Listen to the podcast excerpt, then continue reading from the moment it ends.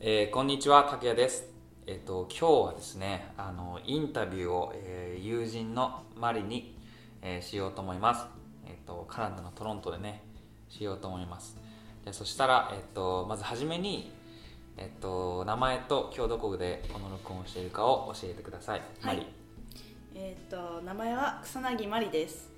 そしてここは拓也の家です。いやだから日本語の教科書みたいな。もうなんか日本語。はい。はい。じゃああの自己紹介かな？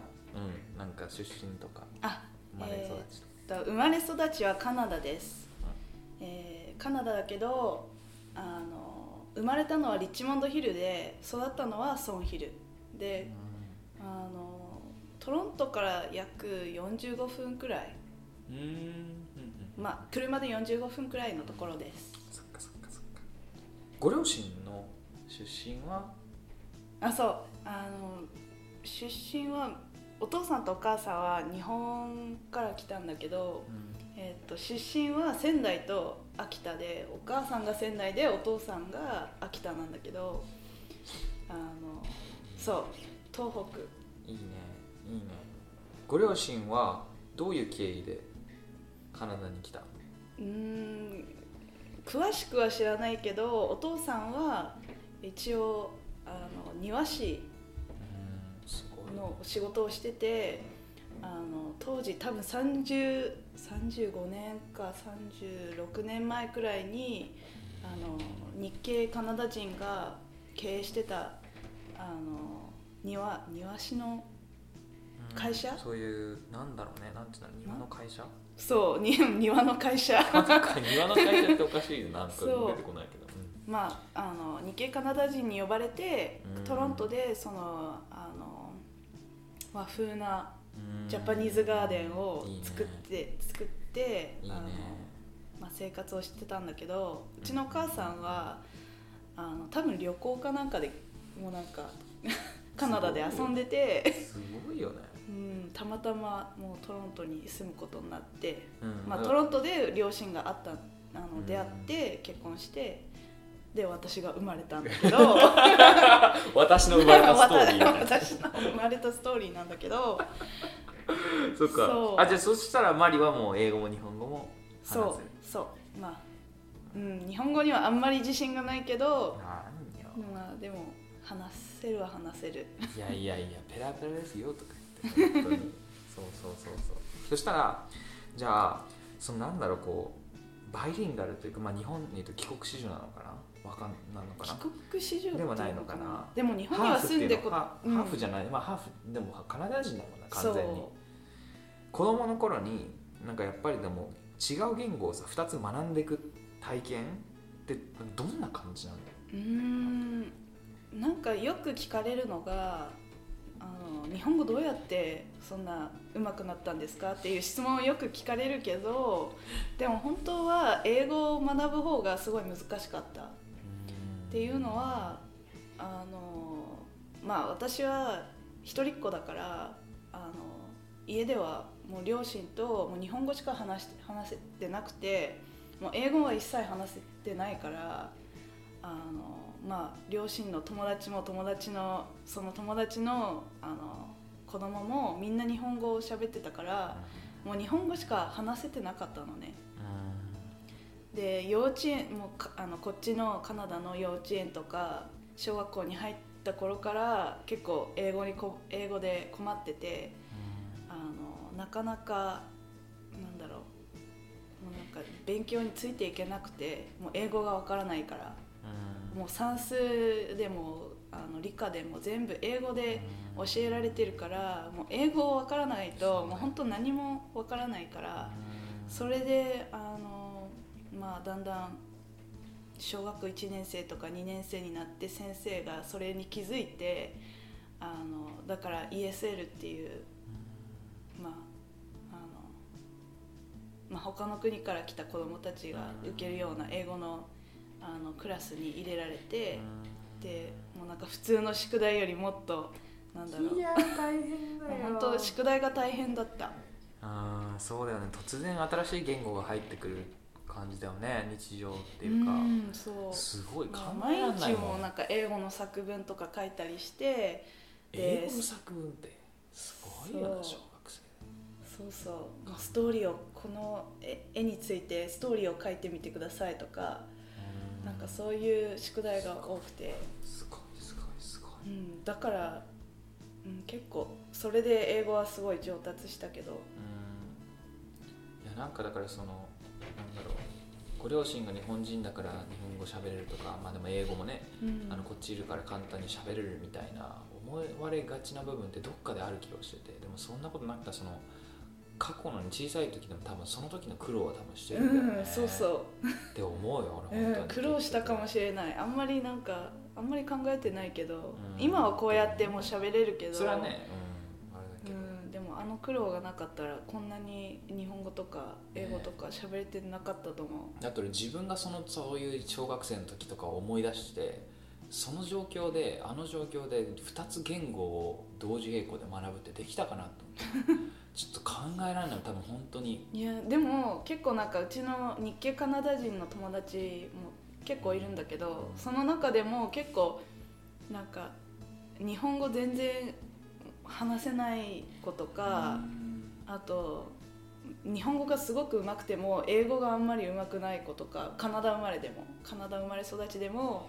英語はなあがあのまともに話せない人とかいるからやっぱりバランスが難しい、違うんだね。うん、へそうやっぱりその興味にもよると思う。そういうのって。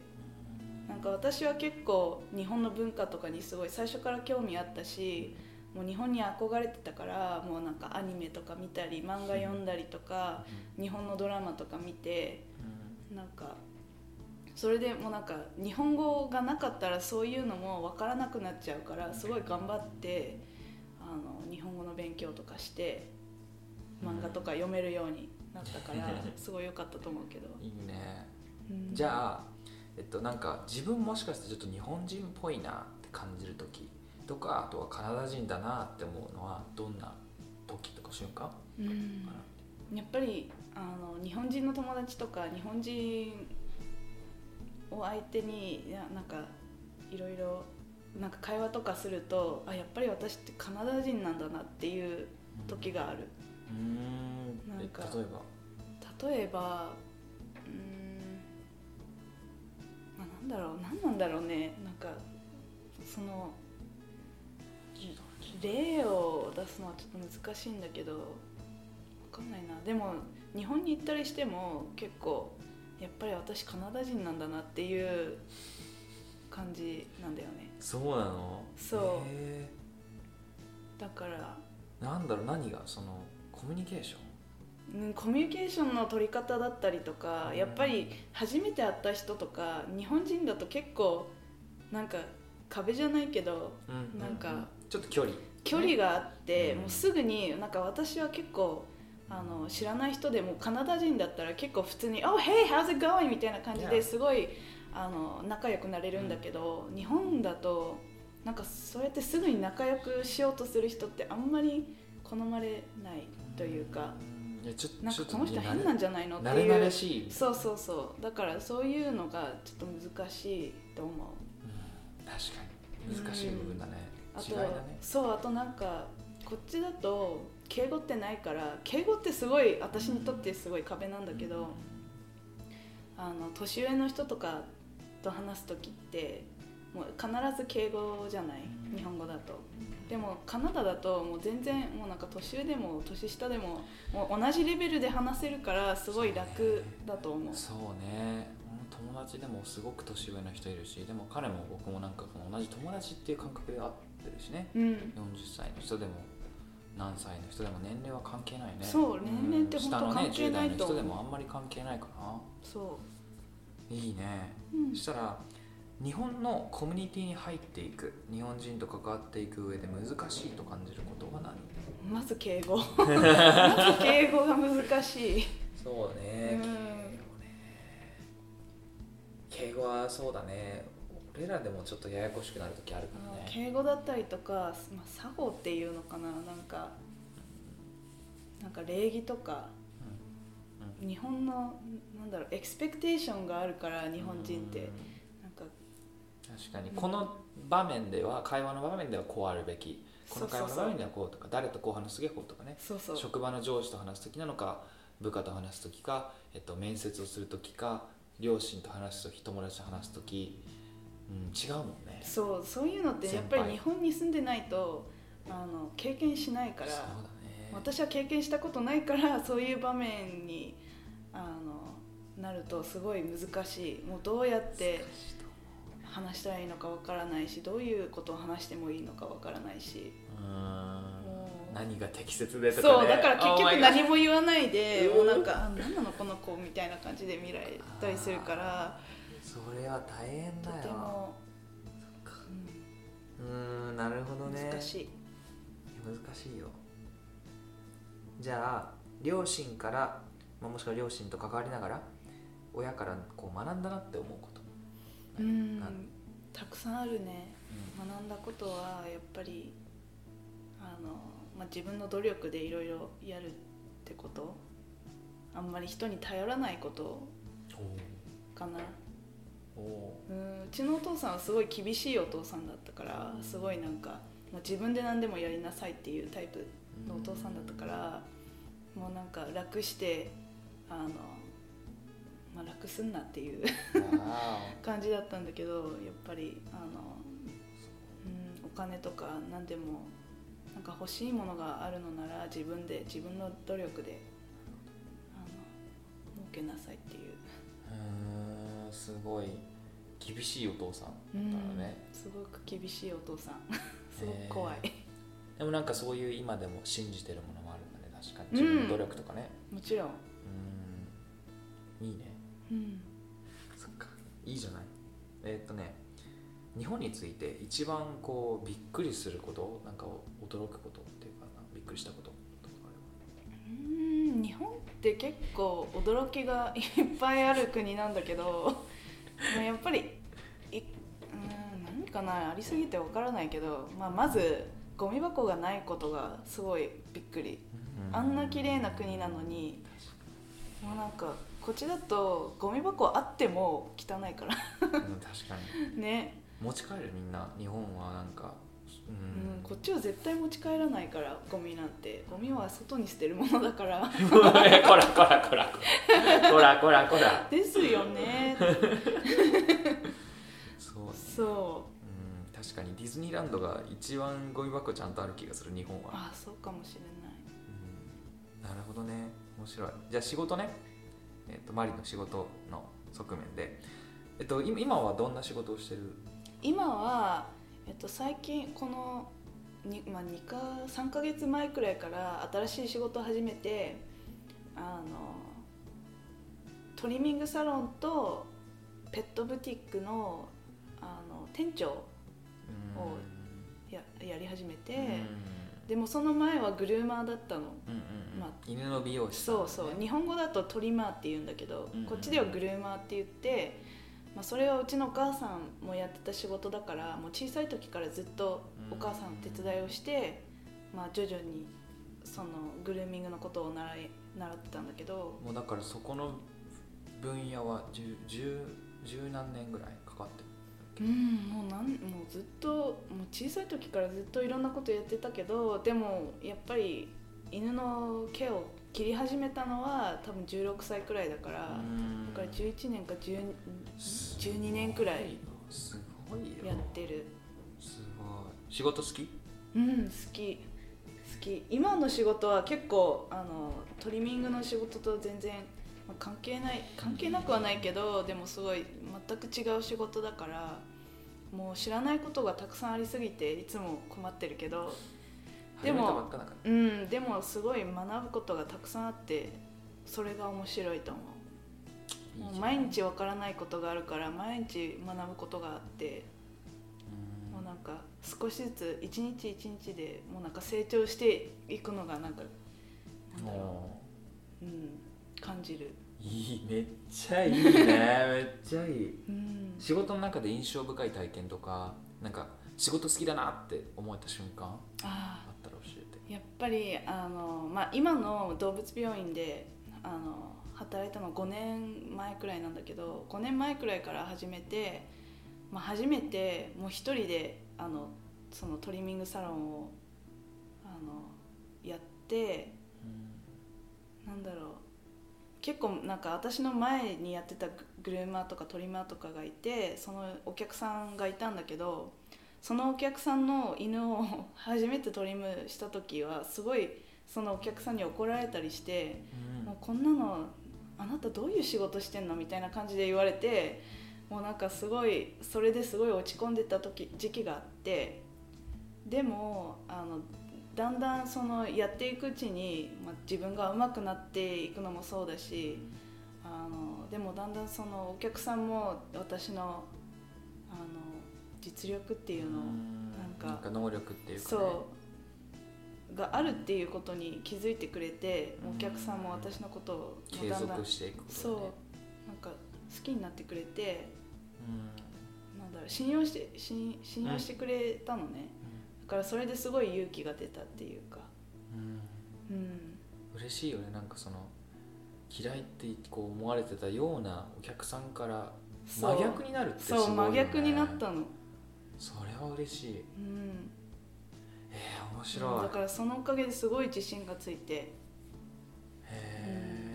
え、いいいいなあ、うん。でもトリマーの仕事ってすごく難しい仕事だと思う人によって。む難しそうしかイメージが湧かないもん俺は。わかんないでもでも人によってトリマーってすごい簡単な仕事でしょっていう人が多い。え？まあカナダだとまあなんかその犬と遊んでるんでしょみたいな感じで言われるから。もう犬と遊んでてお金もらえてよかったねみたいな感じでよく言われるけど。でも本当は全然遊んでなくてもう犬のハンドリングとかもう犬って動くから動くものをカットしてるから。結構難しいんだよね意外と、すごいよ。うん。仕事から学んだ大切だなと思ったこと。何？うーん。やっぱりクリスズムってなんていう？うん批判？うん。人からの非難そう。とか批判とかね。そう。批判があってもそれにあのあんまり影響されないことが大事っていうことを学んだねうんうんやっぱりもうなんかいろんなもうお客さんってもうすごいあのなんだろうこっちがサービスをしてあげてなんかそれであの満足しないしなかったりもうなんか自分の仕事が良くないっていう人がいてもそれにあの影響されてもあもうもうこの仕事私に向いてないってすぐ言うのは良くないって思う。やっぱりなんか我慢我慢じゃないけどそれに耐えてそれでもなんかもっと良くしようとかもっとあの、うん、もっと学自分で学ぶことはあるんじゃないかって思いながら仕事をやっていくうちにそれで上達するんだと思う。うん。いいね、次はね人生についてかなえっとね人周りの人にどう覚えられたい？どんな人って思われ覚われ覚覚えてもらい難しい。た い難しい。うんどうなんだろうね。まあでもいろんな趣味がある人だなって思われたいかもしれない。あるね。うん、結構いろんなことに興味あるし、まあ、好奇心いっぱいの人だから結構私って、ううん、だから世界のことでも人のことでも何でもなんか知り尽くしたい感じだからそれで覚え、うん、そういうのを覚えててほしい。んすごいそう思うよねマリと話しててマリと関わっててすごい好奇心あるしうんなんかやっぱりその好奇心でさその会話とかも変わってくるじゃん会話の質問、うん聞く質問量が増えたり質問の角度が変わったりとかさ。すごい大事だよねやっぱ好奇心持つって。うん。会話終わっちゃうもんね好奇心なくなったりしたそうらしかも本当は聞けてもっとねそう知れたことあったかもしれないのうに。うん。ん。って思うもん本当に。いいね。そう。次はねこれまでの人生で一番孤独に感じた瞬間覚えてる？ああ覚えてる。あのそうね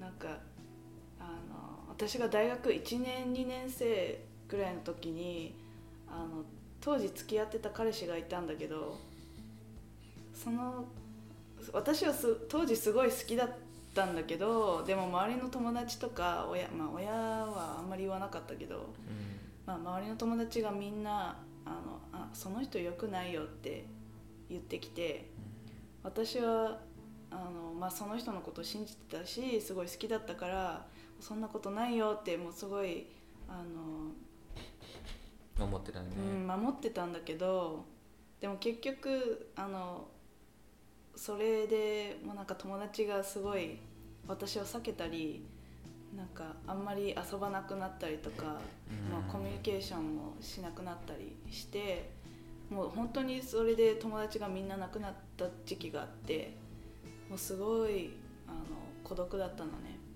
ですごい面白い話があってそれで あの一回うちのお母さんと占い師に行ってでその占い師が、まあ、別に占いとかそんなに信じてない人なんだけどでもその占い師は結構あのなんかすごい細かいことまでいろいろ言ってく言ってくれてあの全部本当だったのね結局本当になったりとか本当だったこととかもいろいろあってでその中であの今付き合ってる彼氏はすごくいい人なんだけどでもすごく大きいあの隠し事をしてるって言われて怖い怖い。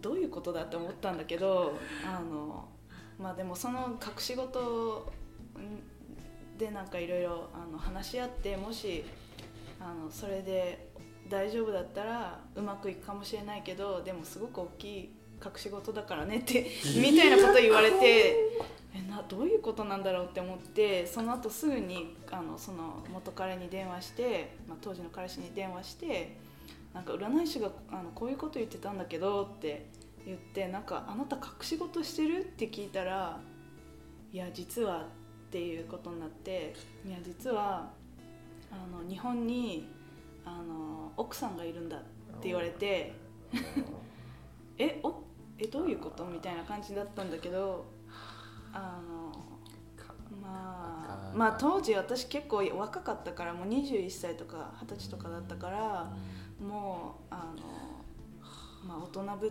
てまあいいよいいよみたいな感じで流流したというか。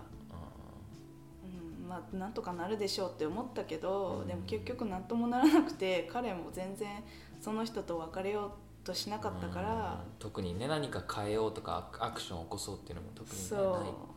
そう。それでまあ周りの友達もそれをもう見破ってるというか見破ってたからいろいろ言われてたんだけど、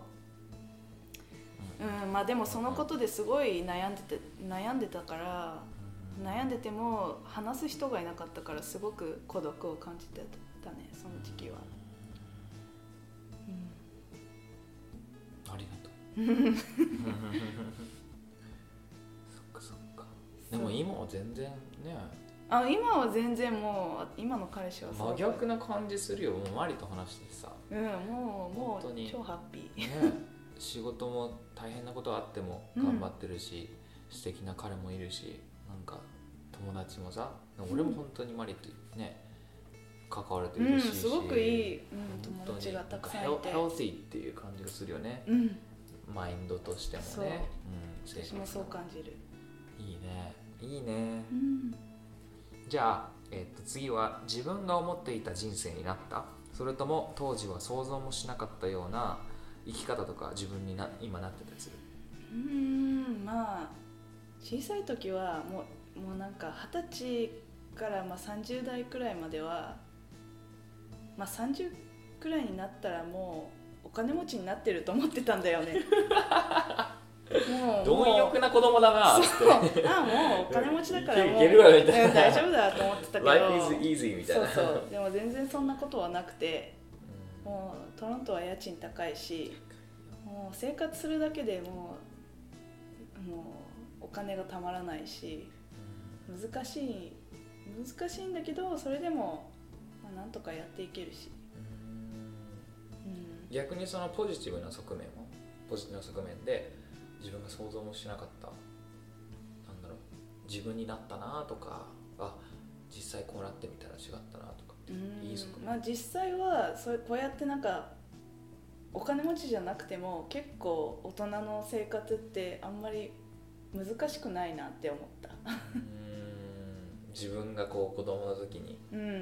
なんかこそう。う想像してたよりそう想像してたよりも結構まあでもあなんかなんだろう。子供の時って大人ってもうみんなもう完璧だって思うじゃない、うーんなんかねちょっとこう何でも知っててうん、そうそう。も教えてくれるみたいな、ね、そうでも結局大人って分からないことは分からないんだよね。もう全てを分かってるわけじゃなくてもそう振る舞おうとしてるってそうそうそう子供の前でそうなのだからうんまあ周りの大人でも分からないことは分からないしもう完璧な大人ってそんないないから見ないようんだからあんまり自分にプレッシャーをかけてない一番いいと思うなんか健康でいられると思ううんその方がそういいじゃんそう完璧を目指さない方がいいと思う当そう本当そう思う俺も。じゃ次はね後悔はある？うん後悔ね。まあいろんな後悔はあるけどやっぱりなんかうちのお父さんとあんまり仲良くなくて、まあ、最初からなあんまり仲良くなくてあのでもこの23年ぐらいずっと話して長いのねお父さんと。だからそれが一今一番の後悔だと思う。じゃあねもし今日の夕方に人生が終わってしまうとしたら 何を一番後悔すると思う？うん、やっぱりお父さんと話さないことが一番の後悔。もう本当に後悔だと思う。うん。そっか。そうね。うん。でもな何がそれをなんだろう止めてる？うん、やっぱり、うん、お父さんが怖いから、うん、すごいなんか、うん、ジャッジされるのが怖いから。うん。なんかこうね嫌なこと言われたりとか怒られたりとか、そうそう。うん批判されたりとか、本当はなんか、まあ、心配してくれて言ってるんだけどでもやっぱり言い方だったりとかもうすごく自分が傷つくようなことしか言わないからなんかそういうの聞きたくないんだよね。うん。聞きたくないと言ってもうちの親だからね、言うしかない言われるしかないんだけど。うん。うん。言ってみたらいいかもねもしかしたらこうやってそういうそういうなんだろうな、うん。言い方で傷ついたりすることしたりもするっていうのも全部言ってみたらもしかしたら。うん。ね。言ってみようと思ね。ううん。言ってみたらいいよ。うん。本当に後悔する前にね、そうだよ。うん。そうだよ。言ってみる。次はねマリの人生に一番影響を与えた人は誰？でどんなことを教えてもらった？一番まあいろんな人に影響されてきたけどやっぱりあのなんだろう。今まで人生の中で結構私音楽好きなんだけど音楽弾いたりとか聴いたりとかもするんだけどなんかうちの音楽の先生とかにすごい影響されたと思う。ん。うなんだろう。なんか私ってすごいあの、まあ、小さい時からあんまり自信がなかったんだけど、でもそれをなんだろうまあその音楽の先生たちがすごいなんか自分のなんかポテンシャルをなんか見つけてくれたみたいな感じで、もうすごいなんか「マリはできるよ」みたいな感じですごい支えてくれたから、もうすごいそれでなんか影響されてうん。少しずつ自信が出てきたというか、うん、だからもう音楽の先生方のおかげでもうすごいいいね。頑張れたと思褒めて伸ばすっていうかね。う、うん、そう私褒めて 伸びるタイプなの。そうなんですよ。そんな感じするよ。そんな感じする。そうなの。本当に。うん。そっか。で次はねちょっと変わるよ、俺らのことか。友人としての拓也との関係でどんなところに価値を感じますか？とうんやっぱりまあなんだろういろんなことがあるね拓也は。もう本当になんか、まあ、自分と同じレベルで話せるしもうなんか価値観も結構似てる部分もたくさんあるしうんまあなんかすごい話してて楽しいし必ずもうなんか会うたび楽しいからもう楽しいしかない。楽しいしかないしもうすごいなんかはなんか自分が話したい内容とかも結構もう会話の中で出てくるから、そうだね。うん、すごい期待できるいつも。期待してる。やばーとか言って期待に応えなきゃ期待してます。いやいやこらこらこら。でも楽しいねいつも、うんいつも楽しいし、なんかすごいこう、うん。未来のこと人生のうん、こととか、いつも考えられるからねいろんなことそうだね深いこと結構話したり、うんあとまあ笑ったりうんとかかな、そうそう。そうだね。うん。確かに。はい。じゃあ次はねこれがもし俺たち2人最後の会話だとしたらどんなことを俺に伝えたいと思 えー、もう行かないでってしか言いたくない からだから俺が死ぬんやそれは。俺が死んでるよ。行かないでって。え死ぬの？どっかに行くのかと思ったの そういうこと？そういうこと？いやもう最後だからそれだからもう死んでしまうそうそう。みたいなでしょいやもうなんか急にもうあ僕日本に行っちゃうからバイバイみたいあなこと言われたら行かないでっていう。そうそんなんだって FaceTime とかできるから。それはまあすぐできるでしょ？だけどでもどどんなどんなこと言う？あありがとうっていうしかないいやそれさっき俺が言ったやつや。俺がさっき言ったやつ英語うの方で、んでもそうしかないんだもん。そうだね、うん、でも結局そうなるよねなんか。そりゃあね長く続く限り仲良くしてたいっていうのはもうこれからも変わらないじゃんうん。そうでもなんかほんとこのなんだろう友情のこの質が高い。うん。と思私も、うん。う、そうだよね。親友の中で多分一番、やった。深いと思やった。やった。嬉しい、うん。嬉しい。もうこするぐらい聞こう後で。えっとえっと最後かなこれ。えっとじゃあ逆に俺が答えるのかなこの質問に。ううん。えー俺にとってマリがどんな存在か。俺にとってマリがどんな存在。えでも本当になんだろうこう毎週結構やあったりしてるじゃん割と、うん。でなんかその英語のこと聞いたり逆に日本語のことマリ聞いたりとかあとその今俺がやってるこういうインタビューとかいろんな仕事のこととかいろいろ仕掛けてることを話したりしてるけどやっぱそのさっきマリも言ったようにそのは会話の内容とか話したいこととかもこう同じレベルで同じエネルギー量というかうん。モチベーションで話ができるっていうのはすごくてマリの意見もすごくくれるからさうん。しあとくれるんだけど常にこう褒めて伸ばすというか常にこうできるっていうことをが前提俺がうん。何でもできることを前提で会話が進むからさうん。すごい勇気もらうし自信もらうしいやもっと頑張ろうって思うし。いやでも本当になんか拓哉がやってることでもうなんか毎週いろんなことなんか話してくれてもうそれを聞いてすごいなんか応援したくなる。いやいやなんかやっぱりなんかもう私もできたらもう本当に一緒にやりたいくらいだから。やってるやってる。やってるか。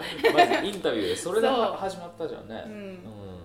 そうだからすごく応援してる。いやもうありがたい。もうねそんな風に思ってもらえることがありがたい。マジで、うん、なんか聞いてるだけでもすごいドキドキするもん。ああいいね。ワクワクみたいな、うん、ワクワクするしもうなんかすごい夢がいっぱいあって嬉しいね。楽しい。嬉しい本当に。うんでもそうだね。本当いろんな人に支えられてるしこれからもそうだからうん。かなと思うよ。本当に。でも俺はそう感謝してる。本当に。支えてくれる人もそうだし俺もそのそれと同じように返していきたいって思うしもうそれだけやね、うん、いやいいんじゃない？今日のインタビュー、うんよかった。すごく楽しかった。めちゃくちゃいい。面白い面白い。日本語とね英語でまたちょっとなんだろう。若干違うのかなそのうん、違うねやっぱり。雰囲気がちょっと違う私もやっぱり日本語で考えるのと英語で考えるのとちょっと違う、面感じが白する。いね。うん、ぜひこれあの英語を聞いてみたい方は聞いてみてください じゃあいいんじゃない？こんな感じ。で、うん。ありがとうねマリー。いやこちらこそありがとう。ありがとう。ありがとう。こんなこれビジネスライフみたいな。握手みたいな